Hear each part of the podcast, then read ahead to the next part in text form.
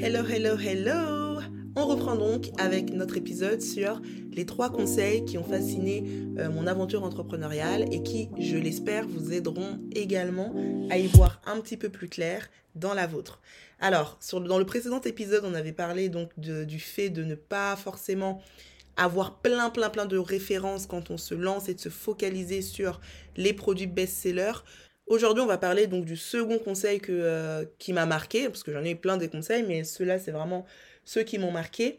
C'est en fait euh, une fois, euh, pareil, un mentor toujours, je crois qu'on était toujours dans le cadre du réseau entreprendre également, qui m'avait dit, en gros, un prix, ça se teste, tu mets le prix que ton client est prêt à payer. Concrètement, j'étais en train de travailler, je crois, sur une nouvelle collection et on est en train de travailler sur mon pricing. Et par rapport à mes différents coûts, etc., etc., J'étais très scolaire à l'époque sur les notions de prix. Donc à l'école, on nous apprend que tu pars sur ton coût de revient et tu fais x3, x2,5, x3. Ça dépend de l'industrie dans laquelle tu es. Bien sûr, si tu es dans le luxe, ah, tu peux faire x10, x15, enfin voilà. Mais dans le commerce classique, généralement, c'est x2,5, x3. Et moi, c'est ce que je faisais. Et donc, euh, ce monsieur me dit, mais euh, est-ce que, est que ton client est prêt à payer ça, en fait? Et il m'a expliqué que dans un cas comme dans l'autre, à savoir, peut-être que ton client est prêt à payer moins, ou alors peut-être que ton client est prêt à payer plus. Si tu vends un produit à 100 euros et que ton client était prêt à mettre 300 euros pour ce produit, tu perds de l'argent. Et finalement, peu importe ce que ça te coûte en coût de revient, si ton client est prêt à mettre 300 euros pour ce produit, vends-le à 300 euros. Et en gros, il m'expliquait que, ok, effectivement, tu dois être rentable, mais en même temps, il faut aussi que tu prennes en compte ce que ton client est prêt à mettre. Et finalement, aujourd'hui, avec le recul, je me rends compte que dans un pricing, il y a plein de choses qui entrent en compte. Il n'y a pas seulement ton coût de revient. La dernière fois, j'ai essayé de, me renseigner un petit peu euh, sur euh, ce que coûte réellement un sac Chanel, alors ça dépend des sacs, ça dépend des matières, etc. Mais on tourne à peu près autour de 200 à 500 euros le sac. Donc ça, c'est les informations que, que j'ai pu trouver. 200 à 500 euros. Un sac Chanel, c'est autour de 10 000 euros, entre 5 et 10 000 euros, selon les modèles, les tailles, etc. Donc si je pars sur le moins, moins, moins, moins cher, on est autour de 5 000 euros, on est déjà sur du x10. Donc finalement, s'ils avaient suivi cette règle commerciale en faisant du x3, le sac coûterait 1500 euros, ce qui n'est pas représentatif finalement de l'image de la marque, de l'histoire de la marque, du branding de la marque, du marketing de la marque, du storytelling de la marque, etc. etc. Donc il y a plein, plein, plein, plein d'éléments qui entrent en compte quand ils définissent leur prix. Et en plus, si le prix du sac est plus bas que ce qu'imagine le client, bah, c'est un problème pour la marque. En fait, même en termes d'image, c'est pas bon pour eux. Parce que tout d'un coup, on va se dire pourquoi c'est si bas en termes de prix? Est-ce que ça veut dire que c'est pas qualitatif? Donc vous voyez, il y a vraiment tout un aspect psychologique finalement autour d'un prix. Donc le prix, c'est pas seulement de manière scolaire ton coût de revient x 3. Il y a plein, plein, plein d'autres choses qui entrent dedans.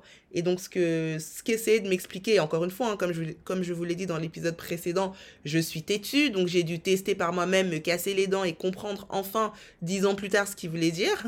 Mais concrètement, ce qu'il essaie de me dire, c'est ça en fait. C'est que, ok, tu as ta rentabilité, mais après, euh, quels sont les autres facteurs qui entrent en compte dans la définition de ton prix?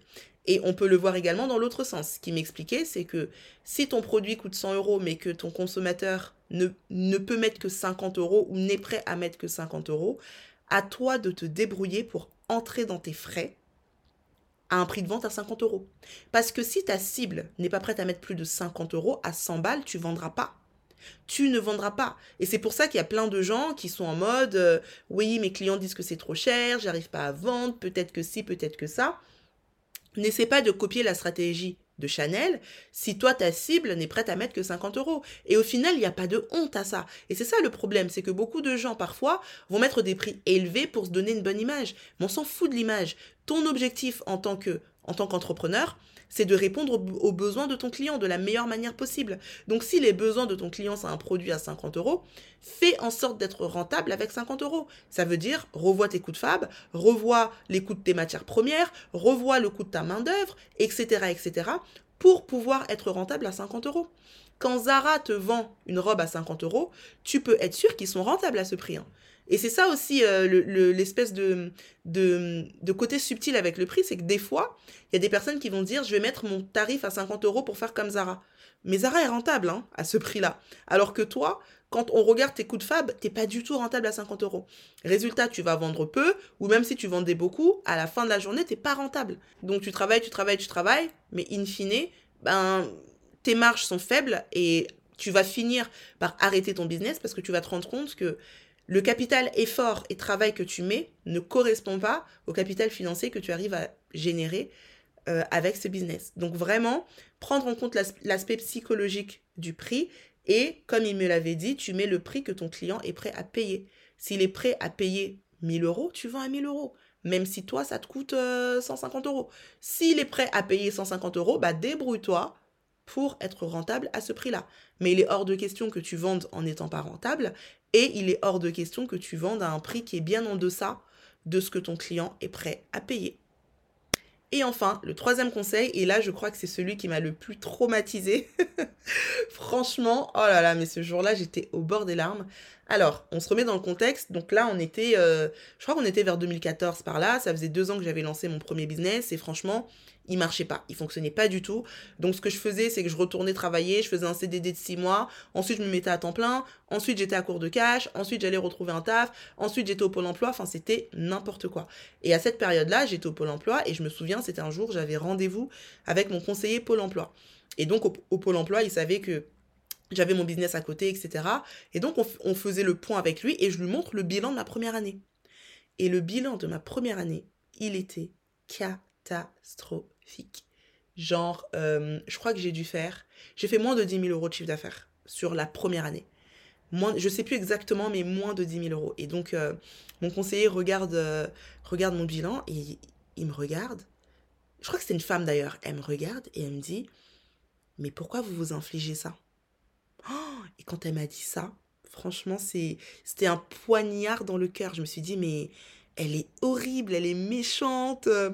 Euh, j'essaie de me battre, c'est normal, c'est le début du business, euh, elle y comprend rien de toute façon à celle-là. Et vraiment, je suis sortie de là en me disant de toute façon, elle comprend rien celle-là. Euh, je vais continuer mon business, je me bats, je lâche pas l'affaire, etc. Sauf qu'en fait, elle avait raison. Quand tu fais un business qui te rapporte moins de 10 000 euros à la fin de l'année, il faut se poser des questions. Par exemple, si je compare aujourd'hui, rien qu'au mois de janvier, j'ai fait bien plus de 10 000 euros de chiffre d'affaires sur un mois. Et quand je, je repense que ça, c'est le chiffre, c'est même pas le chiffre. C'est même pas le chiffre que je faisais en un an. Ça veut dire qu'il n'y avait pas qu'une chose qui ne fonctionnait pas dans ce business. Il y avait plein de choses qui faisaient que it was wrong. Et quand les choses ne vont pas, ça sert à rien de s'obstiner, ça sert à rien de, se faire du mal en fait, parce que finalement, c'était les pires périodes de mon aventure entrepreneuriale.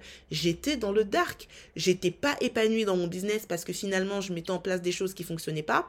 J'étais pas épanouie dans mon salariat parce que j'avais qu'une envie, c'est de quitter le salariat, mais en même temps, chaque euro que je gagnais, je le mettais dans un business qui ne me rapportait rien. Franchement, c'était hyper frustrant. Et si toi aussi tu, te retrouves dans ce type de configuration, Pose-toi les bonnes questions. Pourquoi tu t'infliges ça? Peut-être que ton idée est bonne, mais que c'est pas la bonne stratégie. Dans ce cas, forme-toi, entoure-toi de personnes qui vont pouvoir mettre en lumière les choses qui ne vont pas et vont pouvoir t'aider à repositionner ta stratégie. Ou alors peut-être que c'est pas le bon produit et c'est pas grave. Tu créeras un autre produit fort de l'expérience que tu as eue et là tu sais que tu vas arriver tout de suite avec les bonnes billes, les bonnes stratégies. Ça ne veut pas dire que ça fonctionnera du premier coup, mais au moins ça veut dire que tu repartiras en ayant appris des choses sur tes précédents échecs et que tu vas pouvoir bah, aller de l'avant. Mais dans aucun cas, tu ne peux continuer encore et encore dans un business qui ne te rapporte pas d'argent. Et pour ça, il faut que tu te donnes des délais. C'est vrai que dans les débuts, tu vas galérer un peu, mais si au bout de six mois, tu vois pas de croissance et qu'à la fin de, de l'année, on va dire des 12 premiers mois, tu plafonnes, franchement, il y a des choses à changer et pas qu'une chose. Il y a vraiment des choses à changer. Et après avoir créé différents types de business, je le vois tout de suite.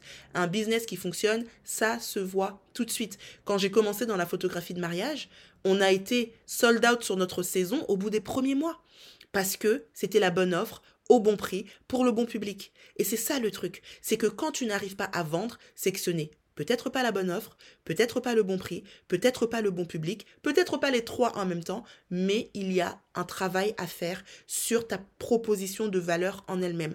Et tu ne peux pas être dans le déni comme moi j'ai pu l'être et continuer encore et encore parce que ce qui va se passer, c'est qu'au final, tu finiras par fermer. C'est qu'au lieu d'avoir passé un an dans le dark, tu auras passé comme moi trois ans à broyer du noir, trois ans à être totalement dégoûté finalement du projet dans lequel tu, tu étais si excité de commencer et finalement ben c'est du temps perdu en fait.